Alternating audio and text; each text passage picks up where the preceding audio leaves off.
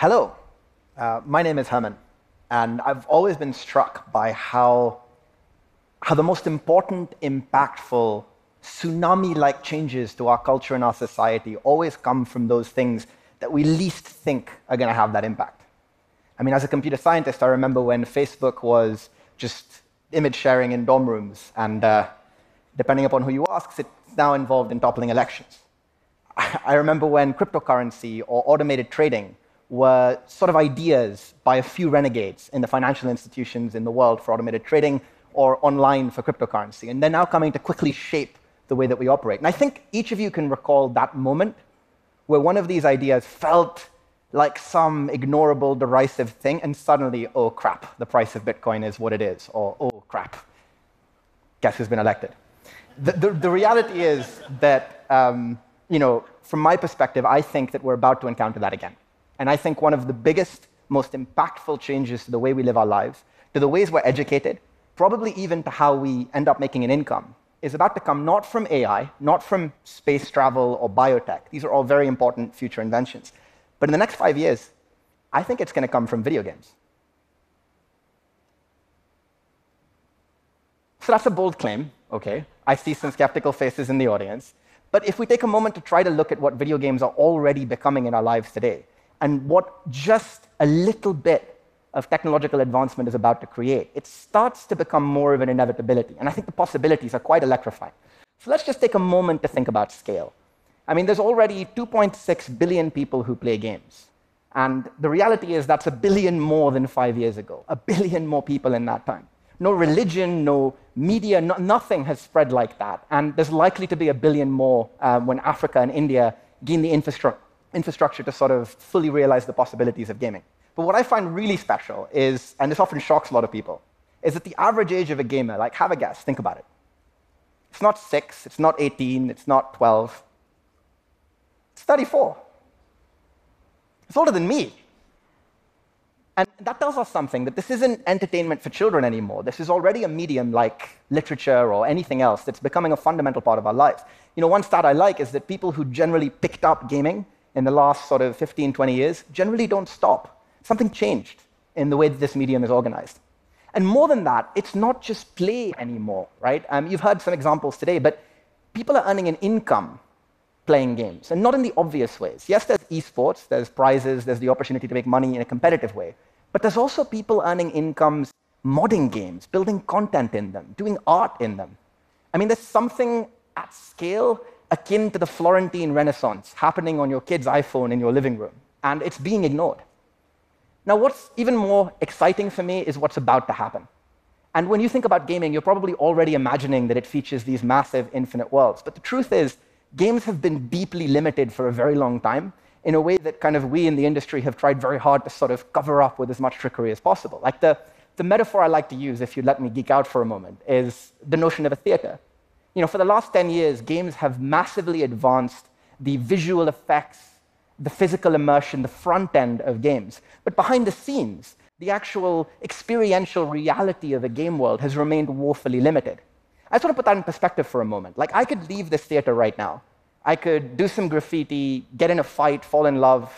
I might actually do all of those things after this. But the point is that all of that would have consequence. It would ripple through reality. All of you could interact with that at the same time. It would be persistent. And those are very important qualities to what makes the real world, well, real. Now, behind the scenes in games, we've had a limit for a very long time. And the limit is behind the visuals.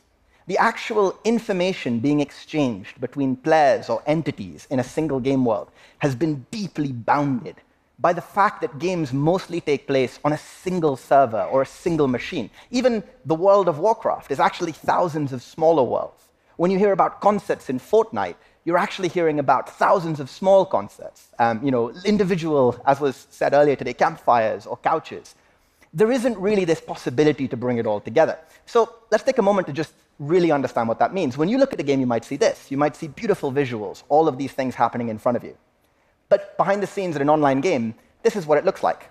To a computer scientist, all you see is just a little bit of information being exchanged by a tiny handful of meaningful entities or objects. Now, you might be thinking, hey, I've played in an infinite world. Well, it's more that you've played on a treadmill. And as you've been walking through that world, we've been cleverly causing the parts of it that you're not in to vanish and the parts of it in front of you to appear. A good trick, but not the basis for the revolution that I promised you in the beginning of this talk. But the reality is, for those of you that are passionate gamers and might be excited by this, and for those of you that are afraid and may not be, that all of that is about to change. And it's going to change because finally the technology is in place to go well beyond the limits that we've previously seen. Now, I've dedicated my career to this. I know there are many others working on the problem. I'd hardly take credit for it myself, but we're at the point now where we can finally do this impossible hard thing of weaving together thousands of disparate machines into single simulations that are convenient enough to not be one offs, but to be buildable by anybody, and to be at the point where we can start to experience those things that we can't yet fathom. So let's just take a moment to visualize that, right? I mean, I'm talking about not individual little simulations, but a massive possibility of huge networks of interaction, massive global events that can happen inside that, things that even in the real world become challenging to, to produce at that kind of scale. And I know some of you are gamers, so I'm going to show you some footage of some things that I'm pretty sure I'm allowed to do from some of our partners. Uh, Ted and me had a back and forth on this. Um, and these are a few things that not many people have seen before. And these are some new experiences powered by this type of technology. So I'll just give a moment to show you some of this stuff. This is a single game world with thousands of simultaneous people participating in a conflict. It also has its own ecosystem, its own sense of predator and prey. Every single object you see here is simulated in some way. This is a game being built by one of the biggest companies in the world, NetEase, huge Chinese company. And they've made a persistent creative simulation where groups of players can co create together across multiple devices in a world that doesn't vanish when you're done. It's a place to tell stories and have adventure. I mean, even the weather is simulated. And that's kind of awesome. And this is my personal favorite. And this is a group of people, pioneers in Berlin, a group called Klang Games. And they're completely insane. And they'll love me for saying that.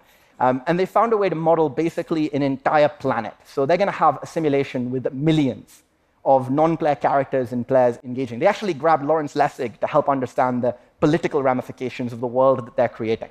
I mean, this is the sort of astounding set of experiences, well beyond what we might have imagined, that are now going to be possible. And that's just the first step in this technology. So if we step beyond that, what happens? Well, computer science tends to be all exponential once we crack the really hard problems. And I'm pretty sure that very soon we're going to be in a place where we can make this type of computational power look like nothing. And when that happens, the opportunities, they, it's worth taking a moment to try to imagine what I'm talking about here. Like, I'm talking about hundreds of thousands or millions of people being able to co inhabit the same space.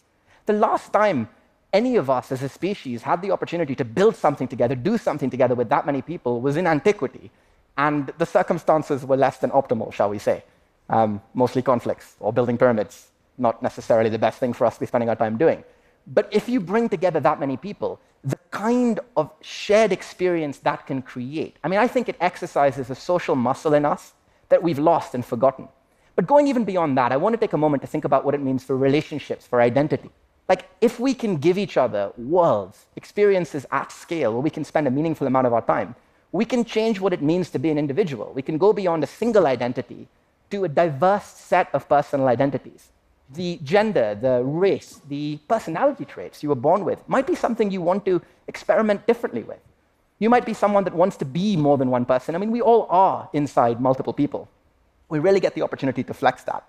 It's also about empathy. I mean, I have a grandmother who I have literally nothing in common with. I love her to bits, but every story she has begins in 1940 and ends sometime in 1950. And every story I have is like 50 years later.